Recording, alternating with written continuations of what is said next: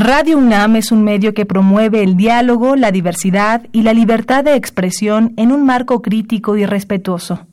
Los comentarios expresados a lo largo de su programación reflejan la opinión de quien los emite, mas no de la radiodifusora.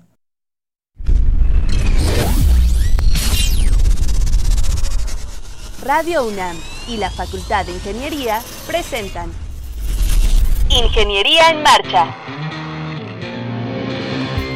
Divulgación del conocimiento. Innovaciones tecnológicas. Investigación en ingeniería. Y cultura. Acompáñanos. Esto es Ingeniería en Marcha.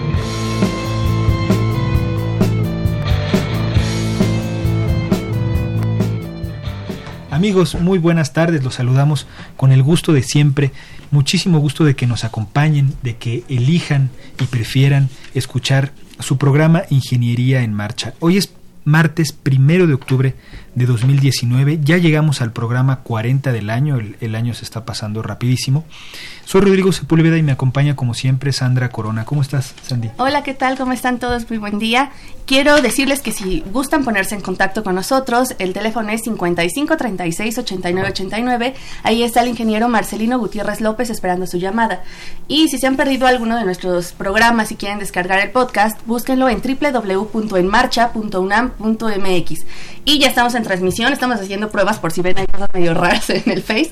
Nos pueden buscar como Ingeniería en Marcha, aquí nos pueden ver a todos en cabina y pueden ver cómo nos equivocamos y todo a los que les guste el moro, ahí estamos. Así es, estamos transmitiendo vía Facebook, nos pueden escuchar en la web y nos pueden escuchar por AM en el 860 mándenos sus comentarios. Sandra está listísima con su teléfono para atenderlos, para leer sus llamadas, sus preguntas, sus saludos. Igual si quieren que les mandemos uno, pues nada más manifiéstense y con gusto lo hacemos. Eh, el programa de hoy va a estar muy interesante. Vamos a hablar sobre investigaciones que se desarrollan en la facultad relacionadas con el impacto ambiental que ocasionan eh, distintas actividades humanas. Vamos a hablar de, de algunos casos en particular. Va a estar muy interesante. Pregúntenos acerca de esto, pregúntenos eh, sus dudas. El programa va a estar muy bueno. No se vayan, acompáñanos. Estás en Ingeniería en Marcha. El programa radiofónico de la Facultad de Ingeniería. Si deseas escuchar el podcast del día de hoy y los de programas anteriores o descargar el manual de autoconstrucción, entra a nuestra página www.enmarcha.unam.mx.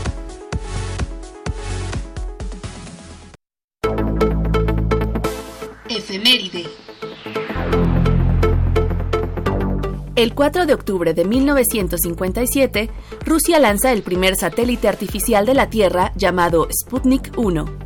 Era una esfera de aluminio de 58 centímetros de diámetro que llevaba cuatro largas y finas antenas y tenía una masa aproximada de 83 kilos.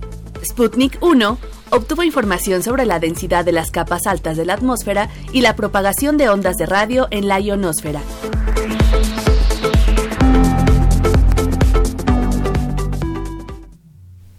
Estamos de regreso con ustedes amigos y nos acompaña en la cabina el ingeniero Cristian Axel Delgado López. Cristian, ¿cómo estás? Muy bien, gracias. Él es estudiante de maestría de la Facultad de Ingeniería y eh, estás eh, dentro de una, una, investigación muy interesante que se está llevando a cabo eh, sobre las consecuencias ambientales por una mala disposición de los plásticos agrícolas y plásticos convencionales.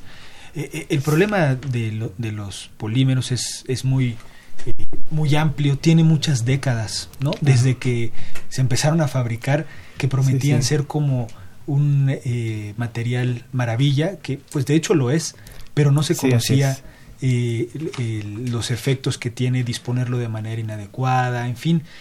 Platícanos un poco, yo, creo que eh, a mí me gustaría que nos empezaras a platicar qué es un plástico agrícola, porque llama mucho la atención. claro que sí, sí. El nombre. Mira, el proyecto este es de surge por una empresa que se dedica al reciclaje de plásticos agrícolas, ¿Por qué? Porque estos plásticos son los que se utilizan en la agricultura protegida, ¿no? En la agricultura protegida es todos estos plásticos de invernadero, mallas, túneles, todos estos que protegen a los cultivos para que estos crezcan más rápido, tengan mayor producción en menor tiempo, se ahorran el, el consumo de agua, eh, incluso hasta los pesticidas que usan para, para las plagas y todo esto, eso lo reduce muchísimo, ¿no? Pero empiezan a, utilizar estos plásticos sin conocer que, después se venía este problema, ¿no? Que sería el, el manejo de estos residuos. Y al tener ya una producción mayor de cultivos, pues tenemos un mayor uso de plásticos agrícolas, que son todos estos que protegen a los cultivos y son de diferentes materiales, ¿no? Pero principalmente el mayor utilizado es el de polietileno de baja densidad. Sí. ¿Qué pasa con esto? Que, que pues los agricultores a, veces no tienen la, la, capacidad o la disposición de, vamos, la, la no tienen cómo disponer sus, sus, residuos, ¿no? Al final. Y terminan a lo mejor tirándolos en, en, en el campo, dejándolos en basureros clandestinos, incluso en quemándolos, ¿no? A cielo abierto. ¿Qué pasa con esto? Que pues repercute en el ambiente, en el aire, en, el, en los cultivos, en los mismos cultivos y en, en el ganado que está aledaño a, los cultivos, ¿no? Claro. Entonces, son consecuencias muy negativas porque eh, la quema de plástico, cualquier plástico, sea agrícola, cualquier plástico que tengamos en, en un escenario de quema eh, a cielo abierto, este, son temperaturas de bajas temperaturas de quema que producen dioxinas, furanos, monóxido de carbono, dióxido de sulfuro, eh, también este, hidrocarburos policíclicos aromáticos.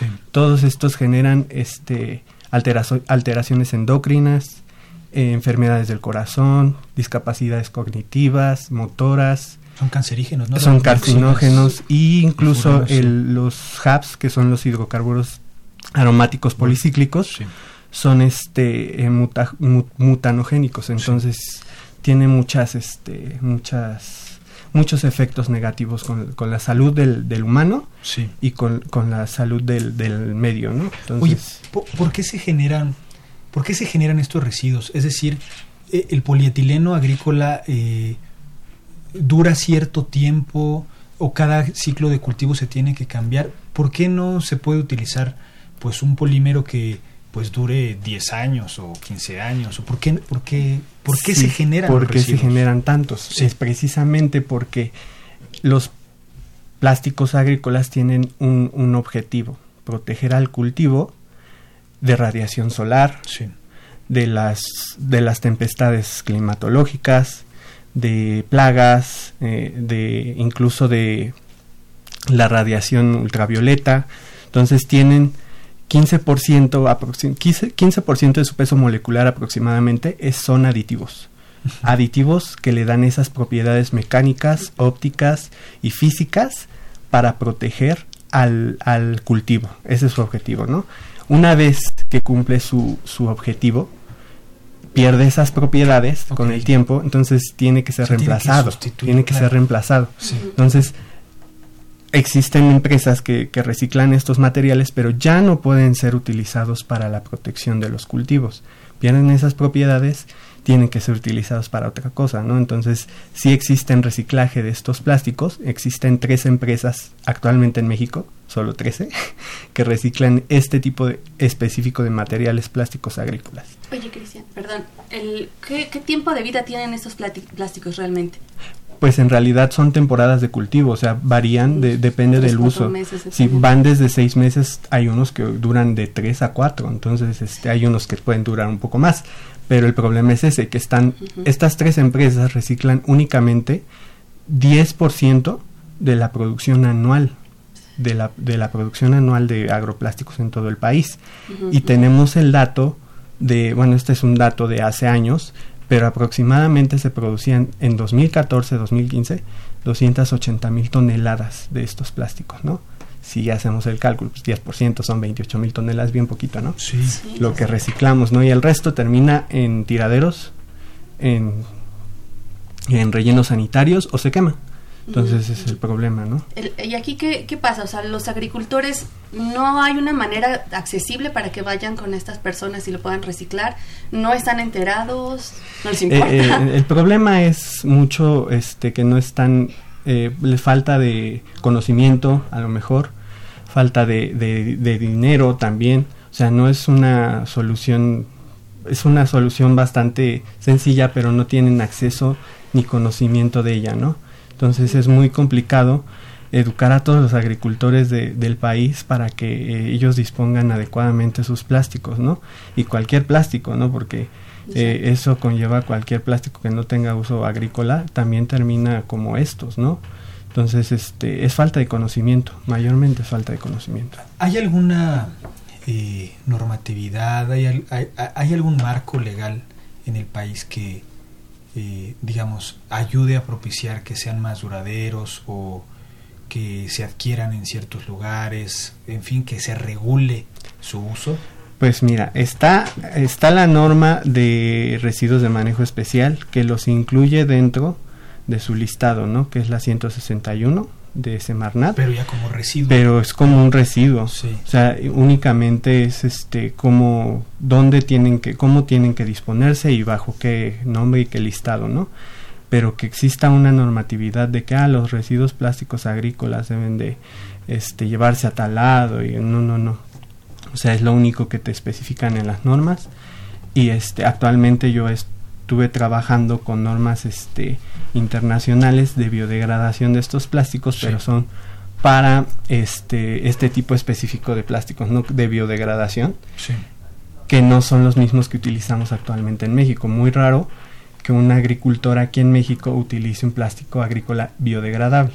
O sea, la mayoría por la accesibilidad, los costos, la durabilidad, este, las propiedades mecánicas que tiene el polietileno de baja densidad, ellos lo adquieren con mayor frecuencia y con mayor facilidad. Entonces un plástico agrícola biodegradable, pues, pues para empezar tendríamos que proponerlo, ¿no? Porque no tienen conocimiento de ello, ¿no? Igual también regularlo, ¿no? Es decir, Exactamente, que, que, por norma se, se tuvieran que usar plásticos biodegradables eh, y, pues no sé, de alguna forma, incluso sería un, un buen este un buen campo eh, para subsidiar, ¿no? Que el gobierno pudiera igualar el precio de, de un plástico que no afecte tanto al ambiente respecto a un polietileno convencional. Sí, sí, sí. Pues mira, este, hay algunos trabajos que ya este, están trabajando en ello, estamos trabajando en ello. El problema ahorita es que, bueno, México está un poquito atrás de, de, por ejemplo, de Europa, que ya tiene esto un poquito más avanzado. Nosotros estamos un poquito en pañales en esta parte de los plásticos agrícolas, sí. pero vamos caminando, ¿no? O sea, si hay este acciones plausibles para esto. Entiendo UNAM, no sé si has visto que tienen bolsas oxo biodegradables. Sí. Entonces, sería buena idea que, que, pues incluso las empresas, las grandes empresas estas de supermercados, utilicen este tipo de materiales, ¿no? Claro. ¿Y qué tipo de materiales, no? Porque eh, ahorita se habla mucho de que los microplásticos y todo esto, ¿no? Esto es porque el polietileno de baja densidad siempre va a existir. O sea, aunque tú lo deseches de la manera adecuada, este va a durar años en degradarse, ¿no? Su tiempo de degradación es muy, muy grande.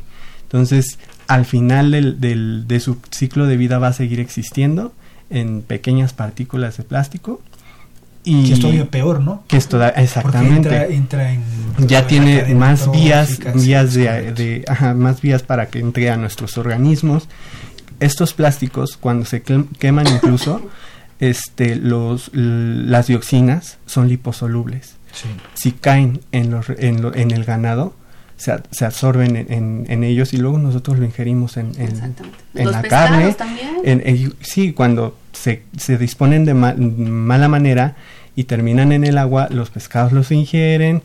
o sea, es un ciclo que termina en, en el mismo lugar, ¿no? Oye, que sea biodegradable u oxo biodegradable, ¿qué quiere decir? O sea, ¿cómo lo podemos entender eh, en general? Este, porque pues todos entendemos que se deshace, pero, pero ¿qué quiere decir que se deshaga? Es decir, se cambia de estado, está disponible todavía o ya es inocuo, o sea, ya es inofensivo, ¿no? En el ambiente. ¿Qué quiere decir? Bueno, mira, el tema de biodegradación empieza con que el plástico es a partir de materia orgánica, carbono, oxígeno, son polímeros muy grandes y también depende del polímero al que nos especifiquemos, ¿no? El polímero de baja densidad son cadenas que están ramificadas y por eso lo hace de baja densidad, porque no se compacta y tiene menor densidad que el de alta densidad, que son cadenas largas que se pueden compactar bastante bien y lo hacen más, durar, más duradero. Entonces, eh, al estar compuesto de carbono, es un material que, que puede que pueden reintegrarse al, a los organismos a la vida pero de qué manera no entonces al ser este un material muy resistente los biodegradables tienen la capacidad de con aditivos específicos de biodegradación catalizan que los microorganismos consuman este carbono dentro del material.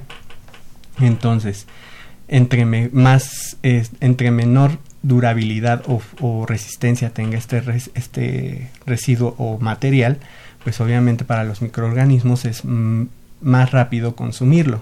Entonces, este, eh, los biodegradables hay algunos que son hechos de fuentes renovables, como caña de azúcar, este, fécula de maíz. hasta de hueso de este, cacahuate. Sí, sí. O sea, bastantes materiales que son renovables que le ayudan a los microorganismos a, consumirlo de una manera más rápida, ¿no? Entonces lo que pasa es que el carbono se reintegra al, medio en forma de carbono y gases, que sería en el caso de algún proceso anaerobio en metano y dióxido de carbono y en el caso del aerobio solamente en, dióxido. Ok, oye, fíjate que hace poco científicos de la Universidad de Plymouth en Reino Unido hicieron una prueba justo con bolsas biodegradables Metieron cinco bolsas en tres ambientes distintos, abajo de la tierra, en el mar y al aire libre. Y dijeron que ninguna de las bolsas se desintegró completamente, en particular las de tierra y mar, que eso me sorprendió más, ¿no? O sea, que tendrían que desintegrarse más en ese espacio. Entonces, perdón, ellos plantean, Jacqueline McLeod, directora científica del Programa de las Naciones Unidas para el Medio Ambiente, señala que la palabra biodegradable está sobrevalorada que realmente no es que todo se esté biodegradando, que la solución no es este, producir estas cosas, sino evitar ya el uso y más producción. Y mencionan que para que se haga una verdadera degradación se tiene que hacer un compostaje industrial con más de 50 o 60 grados eh, centígrados en condiciones específicas de pH, humedad y oxígeno. es, es que ese es el problema. Nosotros creemos que porque dice biodegradable, ah, pues tíralo. Ya nos quita la culpa, ¿no? Ajá, exactamente. Y no es así.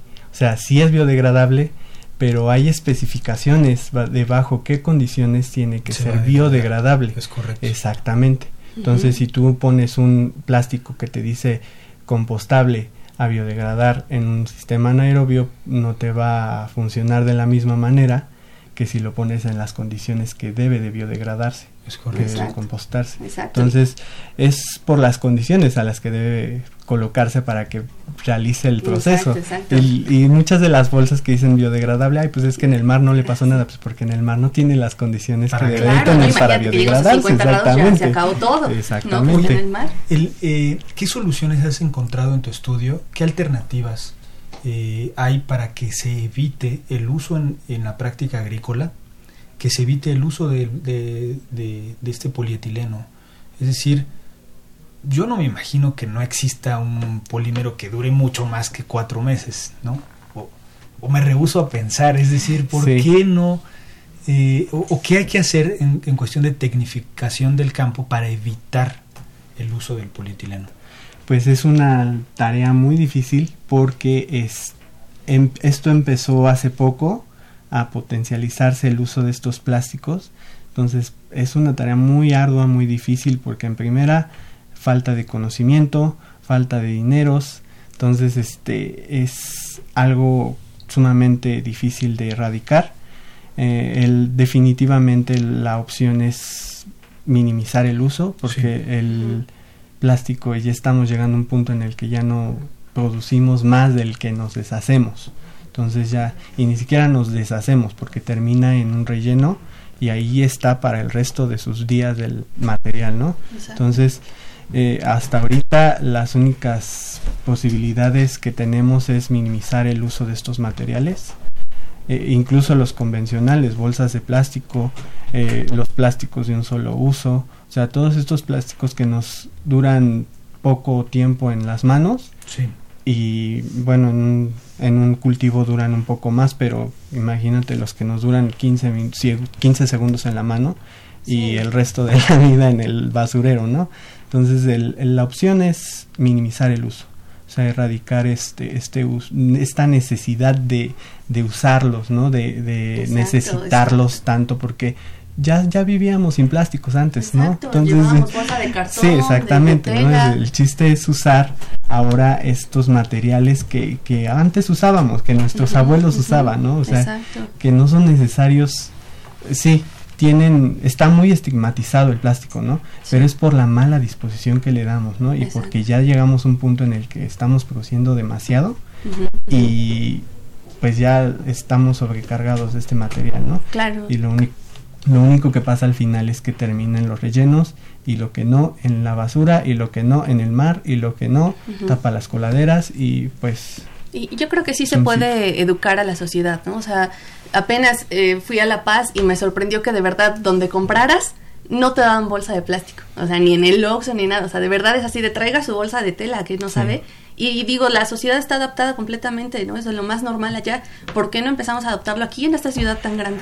Hay muchos intereses, muchos intereses políticos, este, comerciales, mm, tiene mucho mm, pues hay mucho trabajo también de por medio. Exacto. Sí es este, no es algo sencillo porque da trabajo a muchas personas, claro, pero también está causando un daño irreparable, un daño que pues pues es un poco imposible repararlo ya quitarlo de nuestras vidas, que sí se puede, pero sería muy complicado por todos estos intereses también que hay, ¿no? Oye, ahora me, imagino en el campo, porque sí entiendo que el agricultor pues se hace de este material, cubre su cultivo, evita pérdidas de humedad, este, evita la radiación directa, ¿no? Solar. así es. O sea, tiene ventajas.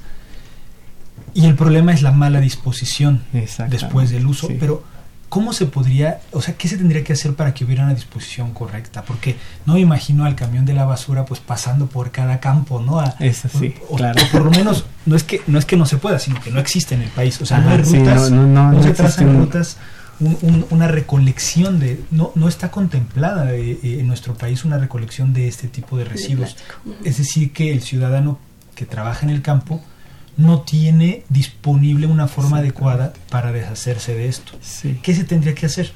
Pues mira, existen, eh, actualmente existen planes de manejo para estos residuos, sin embargo también son propuestas de empresas, son propuestas de estudiantes de investigaciones y todo esto. No es nada oficial por parte de la gobernación del que ellos implementen, que ellos este, exijan que se sigan estas regulaciones, estas normas, pero existen pues ideas, existen este eh, pues ejemplos no a seguir para que se dispongan de manera adecuada estos para que tú te digan ay lleva estos plásticos a tal lugar aquí les van a dar el manejo adecuado pero eh, falta eso no o sea que exista una regulación es, eh, plasmada sí que, que, que la gobernación la vale para que esto se vuelva ya oficial y que se maneje adecuadamente y que la gente lo vaya adoptando para que pues en la medida de lo posible se vaya haciendo manejo de estos plásticos, ¿no? Pero actualmente no, o sea, no, no, no la hay y lo único que es, son planes de manejo, este reciclaje, disposición en rellenos sanitarios, etcétera, ¿no? Entonces es a lo que llegamos ahorita con la con la gobernación, pero eh, sería bastante bueno que, que también los ayudaran por lo ah, menos con, con, un, con una, regulación que diga, ¿no? Hazle esto, llévalo a tal lugar, este, disponlo así. exactamente. Justamente Rosario Velázquez de la colonia Linda Vista nos pregunta, ¿qué está haciendo por la contaminación la UNAM? Sabes que hay muchas cosas, pero en particular de esto no sé si tú conozcas. Y dice, hay campañas en, en las comunidades urbanas. Eh, yo quisiera agregar que buscando información de esto para la entrevista, me di cuenta que hay un gran problema en España. O sea, me salieron muchas, muchas, muchas noticias, principalmente de España.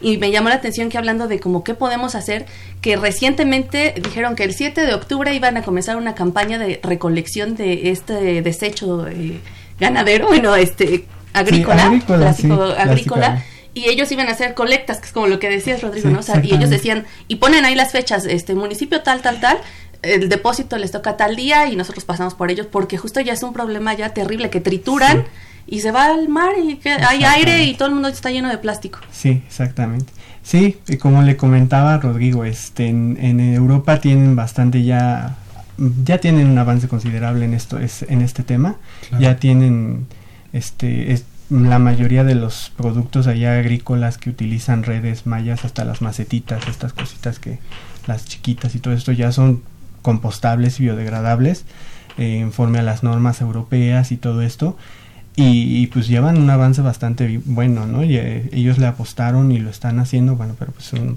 es un país primer mundista, ¿no? tienen la capacidad, ¿no?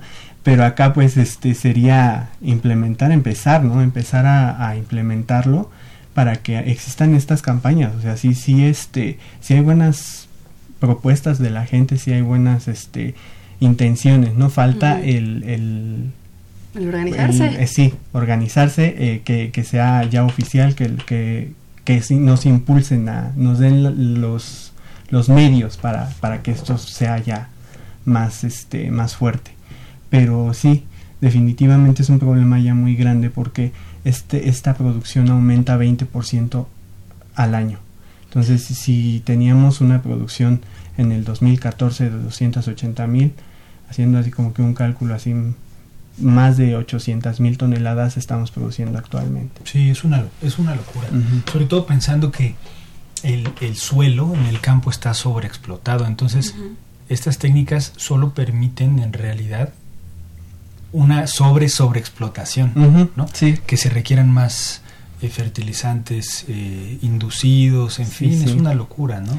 Que se supone que estos materiales disminuyen el uso de fertilizantes, y de plaguicidas y todo esto, pero aún así se utiliza, ¿no? Entonces es un poco complicado, ¿no? Porque eh, también reduce el consumo de agua para, para riego y todo esto, pero se sigue usando, entonces, entonces es un poco complicado. Y, y esto estamos hablando de la producción únicamente de plásticos agrícolas, porque si nos vamos de plásticos en general, como el 13% de los residuos que se generan en todo el país son plásticos claro. plásticos hacia secas. Claro. Entonces.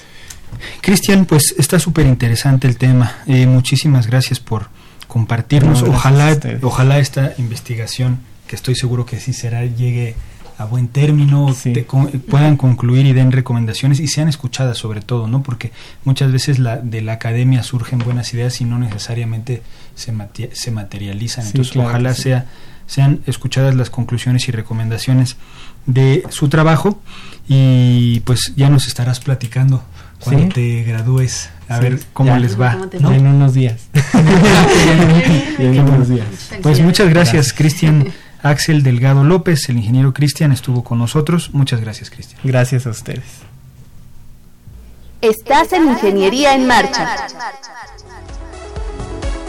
el programa radiofónico de la Facultad de Ingeniería si deseas escuchar el podcast del día de hoy y los de programas anteriores o descargar el manual de autoconstrucción, entra a nuestra página www.enmarcha.unam.mx.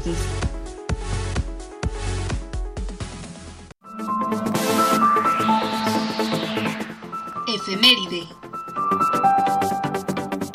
El 5 de octubre de 1910, Francisco y Madero decreta el Plan de San Luis, en él se promulgaba la nulidad de las elecciones de julio de 1910.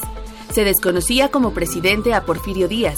Se exigía hacer justicia a los que por causa de la ley de terrenos baldíos hubiesen sido despojados de sus tierras y tomar las armas para derrocar al régimen porfirista. Estamos de regreso, amigos. Eh, tenemos saludos en redes. Eh, sí, quiero mandar saludos a Fabricio, Fabricio Colosia, Claudia Lozada, Roxy DP y sí, Claudia Lozada que nos están viendo. Nos comentan que hay problemas un poco con el audio. Disculpen, los chicos, estamos haciendo pruebas. Estamos trabajando en Vamos a mejorar, prometemos. Muchas gracias por vernos. Gracias. Ahora nos acompaña en cabina el ingeniero David Fernando Huerta Colosia. ¿Cómo estás, David? ¿Qué tal? Buenas tardes, bien, gracias. Bienvenido al... Muy bien, y muy contentos de que nos acompañes. Bienvenido gracias. al programa. Eh, estamos en Ingeniería en Marcha. y vamos a hablar de un tema, pues, pues relacionado con eh, el asunto medioambiental, eh, yéndonos un poco más a otro sector, que es la evaluación de mercurio en sitios con actividad minera en México. El problema del mercurio, pues, tiene muchas décadas, ¿no? Alrededor del mundo. Las primeras manifestaciones de su toxicidad, eh, o las más famosas, por lo menos, se dieron en la bahía de Minamata, en Japón. Así es. Eh, ha, ha, habido trabajos eh, fotográficos, documentales, en fin, terribles, ¿no? De los efectos que tiene la salud. Y a raíz de esto el mundo se ha preocupado, ¿no? Se, se han firmado acuerdos ¿no? El más famoso es el que recibe el nombre de Minamata. Claro. Y México le entró, ¿no? Firmó el acuerdo. Entonces, platícanos un poco eh, eh, sobre este elemento, los efectos que tiene, qué tan presente eh, está en nuestro país, si se sigue utilizando, ¿no? Y qué se puede hacer al respecto. Claro, pues esto, como bien dices, viene desde mucho tiempo atrás, en, a finales de la década de los 50, en la bahía de Minamata se encontraron casos de afectaciones a la población en los que no le encontraban un motivo, pero ya investigando las autoridades de ese país se dieron cuenta que era por intoxicación con el metilmercurio, una fábrica que de pintura, ¿no? Me parece sí, de diversos productos industriales, acetaldehído, utilizan el mercurio como un catalizador para su proceso, es decir, para acelerar su reacción y eso se vierte al mar, sin, a la bahía de Minamata sin ningún control. Entonces este pueblo que es pesquero, pues empieza a desarrollar su actividad, ¿no? Consumir el pescado este se pues se encuentra contaminado con el mercurio, lo ingiere la gente y es donde empieza a haber muy graves afectaciones, la gente empieza a perder la cordura, tiene cambios emocionales, hay este, afectaciones motrices donde ellos pierden el control de su cuerpo e inclusive pues no nada más es solo con el ser humano, ¿no? También hay videos en donde los gatos pues parece que se vuelven locos, ¿no? Y se estrellan de un lado al otro porque pues los gatos comen pescado, ¿no? Entonces, en 2001 este trabajo viene desde 2001 donde PENUMA, el Programa de Naciones Unidas del Medio Ambiente, se da cuenta de que el mercurio es tóxico. ¿Por qué? Porque este metal pues es, tiene una particularidad que es el único metal de, que se puede encontrar líquido en, a condiciones, normales. Entonces, ellos se dan cuenta de que es tóxico, que es persistente en el ambiente, que puede trasladarse por la atmósfera a muchos lugares lejanos entonces pues decide empezar a tomar acciones y le recomienda a los gobiernos de todo el mundo que empiecen a tomar medidas, pero estos al no darle importancia, desgraciadamente, pues entonces por ahí de 2009 eh, Naciones Unidas dice, bueno, como no tenemos respuesta. respuesta. entonces ahora vamos a hacerlo de una manera más formal y empiezan a trabajar el convenio de Minamata. Entonces, pues todo este trabajo ya lleva varios años y por fin en 2017 el 16 de agosto entra en vigor y México es de los países que pues le entra ¿no? a la a la batalla para desde 2015 desde, bueno en 2015 afirma pero el convenio entra en 2017 entra en vigor en 2017 entonces a partir de esta fecha es donde empiezan ya a poner plazos para dejar las actividades. Mm, esto viene como responsabilidad para la Semarnat entonces ya es un, un problema nacional el cual se debe de atender y empiezan a realizar estudios, ¿no? Entonces, una parte muy importante de estos estudios considera de pues todos los procesos y todos los materiales en los que hay mercurio. Tenemos pilas en las que en los relojes que utilizamos que tienen mercurio, las lámparas este fluorescentes y todos estos materiales, los balastros tienen mercurio. Los termómetros. Los termómetros que utilizamos todos, que alguna vez jugamos con el mercurio cuando se rompían. Es un contacto directo, exacto, y pues no lo vemos mal, ¿no? Lo veíamos muy natural, pero es esta labor de empezar a concientizar a la gente. Y pues una manera de atacarlo, eh, el, el objetivo del convenio, así tal cual, viene que es proteger la salud humana y el medio ambiente de las emisiones y liberaciones de mercurio, pero de manera antropogénica, es decir, podemos liberar el mercurio, bueno, se puede liberar de manera natural, no lo podemos evitar en explosiones volcánicas, en otras zonas, pero el problema es lo que nosotros estamos liberando. Entonces este proyecto que va también en responsabilidad con el Instituto Nacional de Ecología y Cambio Climático, están haciendo varios estudios para poder identificar primero cuál es el problema. En el mundo hay dos minas muy importantes que ya están cerradas, es en Eslovenia, en Idrija, y en Almadén, España, que son las minas más grandes del mundo, pero ya se cerraron. Entonces, ahora qué nos va a tocar a nosotros hacer eh, con la parte de México. El mineral de México es muy apreciado porque es muy puro, el mercurio. Se puede utilizar en muchos procesos. Las amalgamas dentales que algunos utilizamos, pues las estamos ingiriendo, ¿no? Constantemente. Cada que uno se lava los dientes y tiene el mercurio, va pasándose a la, pues, al torrente sanguíneo, al cuerpo. Entonces esto es muy importante de, de controlar y ahora se va a establecer una línea base con el, el proyecto lo este, financia el Global Environmental este, Facility. Ellos son los que están dando el dinero para que lo administre Naciones Unidas y entonces con Semarnat y con el INEC y en este caso con el apoyo de la UNAM estamos haciendo una línea base para ver cuál es la contaminación que hay en las matrices ambientales. Esto es cuánto se va al aire, cuánto se va al agua, cuánto se queda en el suelo, cuánto están los residuos, ¿no? Oye, tú estás haciendo, o la investigación que hacen eh, es en, eh, respecto a la actividad minera. Así es. Eh, en la minería, pues se utilizaba, no sé si sigue usando, que es lo que te quiero preguntar, precisamente para amalgamar otros metales y poder extraerlos. Claro. ¿Eso se sigue practicando de manera ilegal, de manera legal, de manera masiva? Platícanos cómo está la situación en la actividad minera. Sí, esta es la parte más delicada que pues debemos de cuidar porque no nada más es un problema ambiental, ¿no? También es un problema social. La gente, bueno, ya hemos realizado muestreos, es principalmente en la Sierra Gorda, en Querétaro, donde ellos, pues, su actividad que tienen no pueden cultivar, no pueden tener ganado por las condiciones, entonces, pues, son minas. Y ellos utilizan el mercurio, lo extraen, pero uno de los usos más importantes que le dan, que en este momento con, el, con la firma del convenio ya es ilegal, es importante decirlo, pues es para precisamente una manera de extraer oro, que es, ya sabemos que el metal que más se quiere extraer por todos los gobiernos, por su valor, Este, utilizan el mercurio. Entonces, con una gota de mercurio puedes, bueno, puedes em, atrapar el oro y de esa manera ya lo puedes tú identificar más fácil, ¿no? Porque no puedes, no gastas tanto en otros reactivos, en otro tipo de procesos para que nosotros tengamos el oro, sino ahí es muy fácil, ¿no? Le echamos el mercurio líquido, lo va a atrapar y luego lo ponemos en un horno para que se evapore. El mercurio pues tiene una un punto de fusión muy bajo, entonces pues no hay problema, se evapora y ya lo pierde. y es lo que, exacto, entonces pues la gente de allá dice, no, pues no hay problema, nosotros no estamos mal, nosotros siempre nos hemos dedicado a la minería, pero no, nosotros queremos hacer ver que no es así tan fácil, ¿no? Tal vez ellos no se dan cuenta porque no, que hay un problema, porque para ellos es cotidiano estar ahí, y pues también otra cosa que ellos mucho, tienen mucha razón, yo no me, no me quiero morir de hambre, entonces prefiero morirme por intoxicación a que me muera de hambre y porque mis hijos de qué van a comer, mi familia de qué va a comer. Pero entonces es esta parte muy importante. Nosotros tenemos que establecer cuál es la contaminación ambiental para que ellos se den cuenta y entonces proponerles una opción alternativa, ¿no? Eso, te quiero preguntar. ¿Qué alternativas tenemos? Por ejemplo, eh, en lo que tenemos más inmediato, que son los termómetros, pues sabemos que ya hay termómetros de alcohol o, o digitales, ¿no? Es decir, no necesariamente se necesita utilizar un termómetro que tenga mercurio.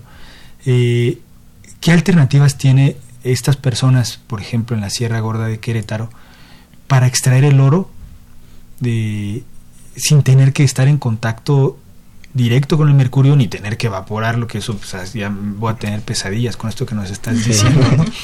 Eh, ¿qué, ¿qué, se puede hacer? Eh, ¿Qué se les puede decir? ¿Qué se les puede proponer? Pues mira, hay, eh, esa es una parte complicada, puesto que cada mina a la que se visita tiene unas condiciones diferentes, es decir, no podemos generalizar eh, alguna actividad. Hemos ido a poblaciones como Bucareli, donde el ecoturismo es una fantástica oportunidad, donde este, el gobierno está haciendo ya actividades para que se implemente y dejen la minería de un lado. Hay otras zonas donde, bueno, por ejemplo, el cultivo de piñón, están considerándolo una opción, donde la, las condiciones ambientales lo dan, ¿no? Y pues hay que seguir buscando, este, pues más que nada serían esas opciones, ¿no? Buscar algún cultivo o algo alternativo a la algo, algo alternativo, pues sí, porque finalmente extraigamos mercurio, extraigamos oro, extraigamos el mineral que sea, estamos provocando una, un impacto ambiental. Entonces no no porque nosotros extraigamos otro metal vamos a dejar de impactar, ¿no? Que además es un impacto grande, ¿no? Pues, muchas veces prácticamente irreversible. Claro. Entonces ah, Perdón, quiero recordarles a nuestros radioescuchas que si gustan ponerse en contacto con nosotros vía telefónica es el 55 36 89 89 y vía Facebook Fabricio Colosia dice le envío un saludo afectuoso a los conductores y en especial a David Huerta Colosia desde Iguala de la Independencia Estado de Guerrero. Y Adrián Cortés dice saludos a David Huerta Colosia de parte de Adrián Cortés Colosia. Le ponen mayúsculas para que sepamos que es familia. Muchas gracias. Sí, qué bueno que te están escuchando. Y, bueno, los invitamos a, quienes nos escuchan en Facebook que nos eh, hagan preguntas. Aprovechen que tenemos invitados que están bien clavados en el tema, que es un tema además que, que nos atañe y porque es a escala global. O sea, aquí en México pues es nuestra injerencia, nuestro cotidiano, pero la eliminación del mercurio en los procesos industriales, en los procesos de, donde interviene el hombre, es un objetivo que, que, prácticamente a nivel global se debe de tener. ¿No? Exacto. Claro. Y a mí me llamó la atención que el convenio de Minamata establece esto de sí hacer conciencia con la gente, o sea, establecer cambios, pero dice eduquemos a las personas para entender el daño que está causando y la parte donde menciona que tengamos muy presentes dónde eh, qué cosas en la construcción incluso tienen mercurio. Es, eso me llamó mucho la atención porque realmente sí uno piensa a veces el mercurio pues nada más está en el termómetro, ¿no? Y no, nos damos cuenta de que podemos estar en contacto, como dices, en, hasta en, pues en las lámparas, ¿no? Se rompe un foco y dices, ¿cómo, ¿cómo debería yo de depositar esta basura? Claro.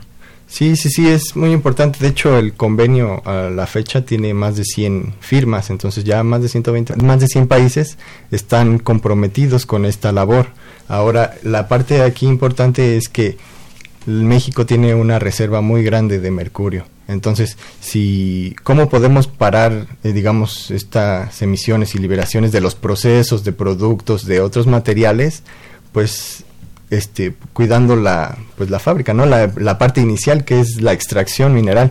El instituto, el INEC, elaboró un inventario en el cual pues está publicado, pueden verlo en la página y se ven las categorías en las que más está afectado México, eh, desde la producción de las centrales carboeléctricas, que el carbón tiene mercurio, aunque sea a niveles traza, muy bajos, hasta los productos que están hechos totalmente de mercurio, ¿no?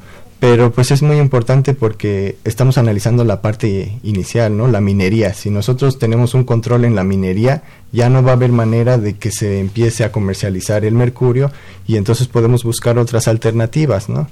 Entonces esto es muy importante, puesto que es una necesidad ya nacional.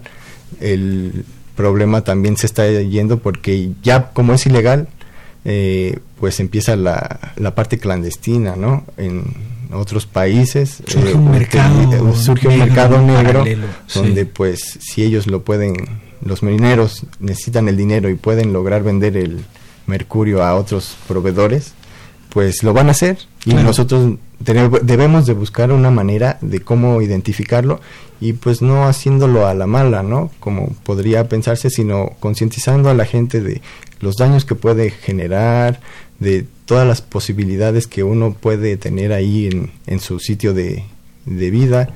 Entonces, pues es muy importante el establecer esta línea base para ver cómo se van contaminando las matrices y qué podemos hacer, porque también si se para van a quedar los sitios contaminados, ¿no? Entonces, ¿qué vamos a hacer? ¿Cómo los vamos a reparar? Hay que hacer esfuerzos eh, conjuntos. Eh, de hecho, los resultados de este trabajo se deben de presentar en la en Ginebra, en Suiza, se reúnen y empieza cada país aporta sus ideas, sus resultados y llegan a acuerdos. Entonces, este va a ser a finales de noviembre me parece que por ahí del 25 de noviembre. Entonces hay que echarle ganas para sacar los resultados y que las partes involucradas y las responsables, que en este caso, como les decía, es el gobierno, pues presenten un buen trabajo y tengamos elementos para que podamos seguir recibiendo inversión porque pues al final de cuentas es una inversión la que estamos recibiendo por parte de Naciones Unidas sí. y aprovecharla al máximo para nosotros poder tener una mejor calidad de vida, porque pues como les comentaba, el ambiente no nada más va a ser la afectación para ellos que están ahí en la Sierra Gorda, ¿no? Va a ser para toda la población, para todo México y va a llegar a niveles que no nos imaginamos si no tenemos un control. Claro. Oye, ¿hay forma de o qué se hace para para digamos recuperar ese mercurio del ambiente de cualquier matriz ambiental eh, y, y, qué se le debe de hacer, cómo se debe se debe de disponer, se debe de aislar, se debe de concentrar para que ya no esté eh, biodisponible, ¿no? Que ya no tengamos el peligro de entrar en contacto con él. Supongamos un escenario ideal en que ya ningún producto usa mercurio en su fabricación, ¿no? ¿Qué se va a hacer con el mercurio que pues que ya se extrajo desde décadas atrás? ¿Dónde se va a concentrar? ¿Quién lo debe de manejar? Este, ¿Bajo qué medidas? Claro, esa es todavía una parte que está en proceso, no es tan fácil porque pues ya saben, ¿no? La materia no se crea ni se destruye, nada más se va a transformar. Exacto. Entonces, pues nosotros tenemos que encontrar algún proceso porque tal cual no hay una manera que se que esté digamos en alguna norma en algún convenio donde diga tienes que hacer tal cosa para encapsular el mercurio no entonces es parte de invitar a otras instituciones a que hagan investigaciones de, sobre esto, cómo lo podemos disponer. Hay este, sitios de confinamiento, que es a donde se manda digamos en la actualidad. Son celdas que están hechas, bueno, como un, terreno, un terreno en el cual donde se, se, ordenan los materiales por su peligrosidad y entonces se van cubriendo. Pero pues queda el sitio ahí, ¿no? Entonces es... Se, traslada a, las futuras generaciones el problema, ¿no? Eh, pues no tal cual porque la verdad la legislación está muy bien, el diseño es muy bueno, y pero la cuestión aquí es que pues van a ser sitios muy grandes, entonces no queremos utilizar todo el territorio nacional para tener sitios de disposición, ¿no? Claro. Entonces es investigar esto, hay propuestas, ¿no? Por ejemplo, en, decían en una propuesta, pues que todo el, el metal que se haya extraído se meta en las minas, porque ya está el hoyo, ¿no? Entonces que lo metan ahí y que se cierre. Dicen, bueno, pues puede ser una opción, ¿no? Hay que ver que qué tanto se va a liberar de todas formas al ambiente, pues porque esta, la explotación del mercurio viene desde la época prehispánica. Entonces hay montañas de residuos mineros enormes y van a seguir emitiendo, entonces pues todavía no es muy claro el, así un proceso en el cual se deba de realizar, pero pues se está investigando, se plantean opciones. Y es por eso que las reuniones son muy importantes para que gente de todo el mundo aporte, aporte sus ideas y vayan surgiendo nuevas ideas, nuevos conceptos quizás para poder controlar esta contaminación. Me quedé pensando en, el dato que nos dabas que es el único metal que a condiciones ambientales está en estado líquido. ¿Hay algún proceso o producto en el que sea insustituible? Es decir, que lo tengamos que estemos condenados a seguirlo usando, aunque sea en menor cantidad, pero que estemos condenados a seguirlo usando, o, o si se puede sustituir y olvidarnos de él y, plantearnos, digamos, una vida libre de mercurio. Ajá. Pues mira, esa es una muy buena pregunta. Eh, hay, un, hay algunos productos, por ejemplo, las pilas que ya no es necesario el mercurio, las amalgamas ya podemos ver que son resinas que con luz UV eh, se activan y, funcionan perfectamente. Entonces, pues así que yo recuerde ahorita en este momento mm, no no hay algún producto digamos esencial. Inclusive de los procesos más complicados de una planta que produce cloro y sosa mm, ya se está buscando la, el financiamiento internacional para que cambien la tecnología y aceptaron perfectamente sin oposición. Entonces, pues si los procesos más complicados, los, digamos, productos más comunes están haciendo un esfuerzo, la tecnología va a seguir avanzando. Claro. Y hay que tener, pues, esa esperanza y echarle ganas a la escuela, a la investigación, a todo esto, para que en algún momento en el que identifiquemos un producto de, ay, este no le puedo quitar el mercurio, pues yo ingeniármela y decir, bueno, esto vamos a crear un proceso para que este material ya no se utilice. Claro. Entonces, pues es una opción. No, no hay una respuesta así tal cual clara en este punto, pero podemos esperar. Sí. Quiero leer aquí unos saludos que nos mandan por Facebook. Tania Sinaí dice, saludos desde Toluca, estamos orgullosos de ti.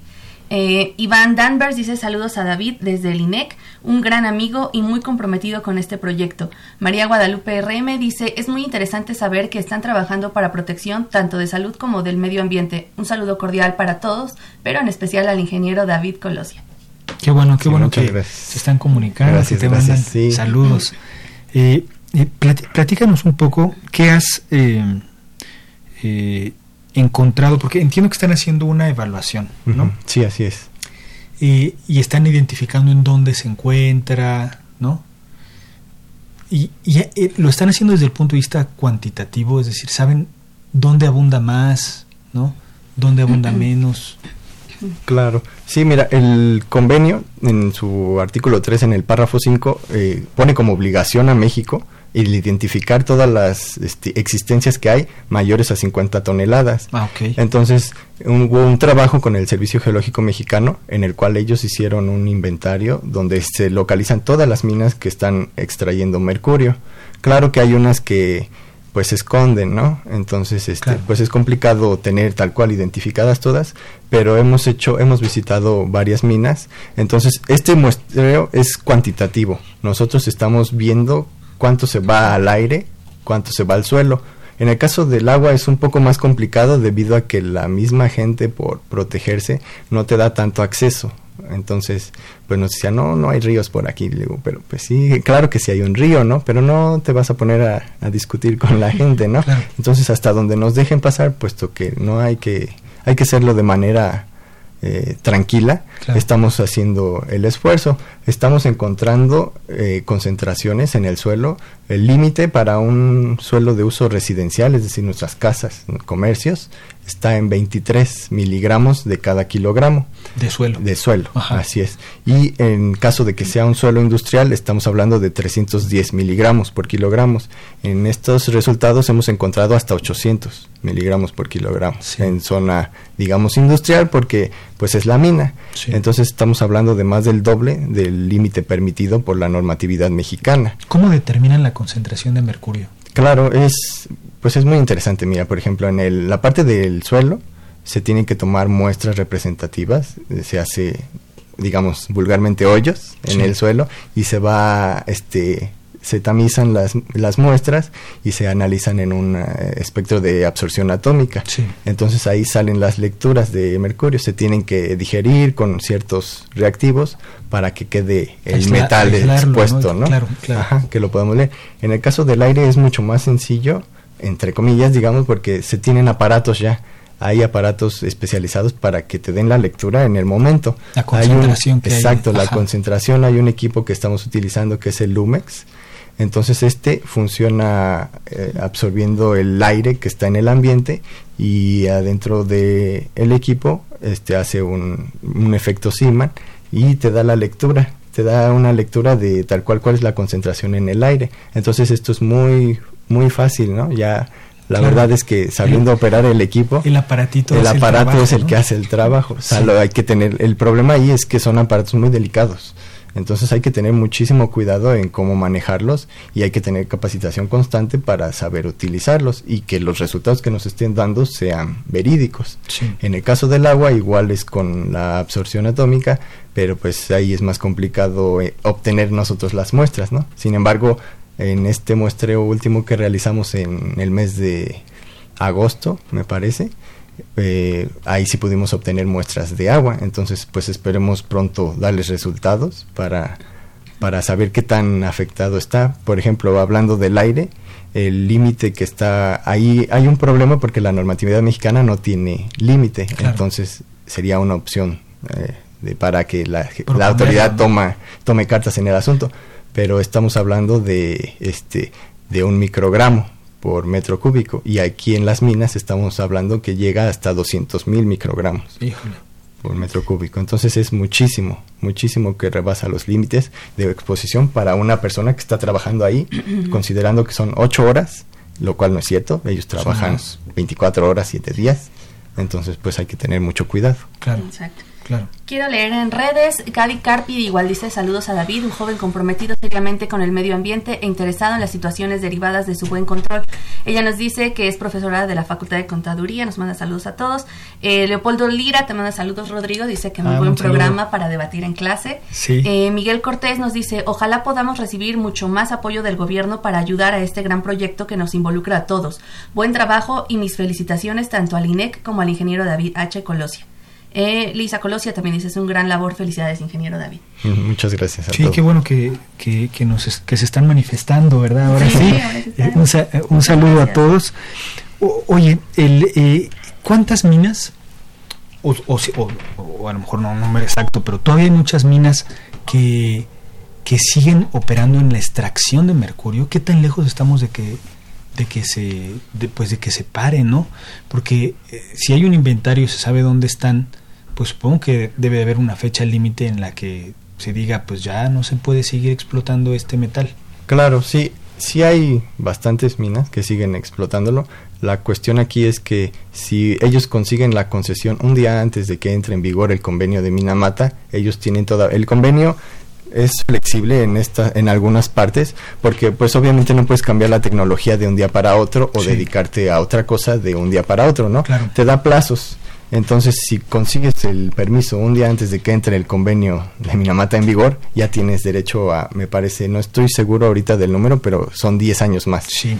Entonces, ahí es una cuestión muy interesante, puesto que la mentalidad es, por eso yo insisto en que lo que se debe de cambiar es la educación. La mentalidad de algunas personas, no estoy diciendo que de todas, es que, bueno, ya conseguí, tengo 10 años para explotarlo, pues ahora vamos a meterle todo el Más, recurso para explotar a todo lo que da. Cuando debería de ser al revés, ¿no? Si me están prohibiendo esto, debe de ser por algún motivo entender esta Claro. parte y quizás hacerlo gradualmente, pero desgraciadamente sí hay muchos puntos donde se están explotando todavía. Claro. Eh, una llamada nos llegó de Graciela Tapia, felicita a los entrevistados, muchas gracias, es de la, del municipio de Álvaro Obregón. Muchas Gracias, gracias eh, Graciela Tapia por tus comentarios. Eh, está bien interesante, el tiempo nos, ya nos comió, nos siempre pasa bien rápido. Sí. Es un tema bien interesante, hay mucho de qué hablar y, Claro. y, y en realidad pues sí, el mercurio, digamos, en Minamata fue porque fue agudo, ¿no? Y fue y llamó la atención, pero tiene muchas décadas causando Sí. daños no solo en nosotros, sino en el ambiente, en animales, eh, plantas que pues tenemos cierta responsabilidad porque nosotros somos los que lo Exacto. usamos, ¿no? Digamos, extraemos el mercurio, lo ponemos a concentraciones que no deberían de estar disponibles de manera natural. ¿no? Exacto, sí. Y, y bueno, te agradecemos muchísimo, eh, David, el Muchas ingeniero gracias a David ustedes. Huerta Muchas Colosia. Está, est- está muy interesante este tema. eh, eres bienvenido al programa cuando ya te- tengas... Cuando nos cuenten cómo les va en Sí, cómo les va la investigación. Sí, ahora que eh, tengamos los resultados, Exacto. esperemos que que- dijeron otros países, ¿no? Sí, para- después para ver cómo nos va en la conferencia de las partes. Muy bien. Esperemos que pronto. Pues, pues muchas felicidades David, es un tema que ojalá y pongamos atención, que las autoridades lo hagan. Y ya nos tenemos que ir, eh, se nos ha acabado el tiempo, agradecemos muchísimo que nos hayan escuchado su preferencia, nos, va, nos escucharemos y veremos eh, el siguiente martes, la siguiente semana. No nos vamos, ya nos vamos Sandra, me despido de ti, muchas Hasta luego, gracias. que estén muy bien. Muchas gracias a los que nos vieron por Facebook. Y vamos a dar los créditos del programa. En la producción está Pedro Mateos, en las redes sociales y en la conducción Sandra Corona, en la coordinación de comunicación José Luis Camacho, en la página web Fanny León y en los controles técnicos Socorro Montes. Continúen disfrutando de la programación musical que Radio UNAM tiene para ustedes. Hasta pronto. Radio UNAM y la Facultad de Ingeniería presentaron Ingeniería en Marcha. Divulgación del conocimiento. Innovaciones tecnológicas. Investigación en ingeniería y cultura. Ingeniería en Marcha.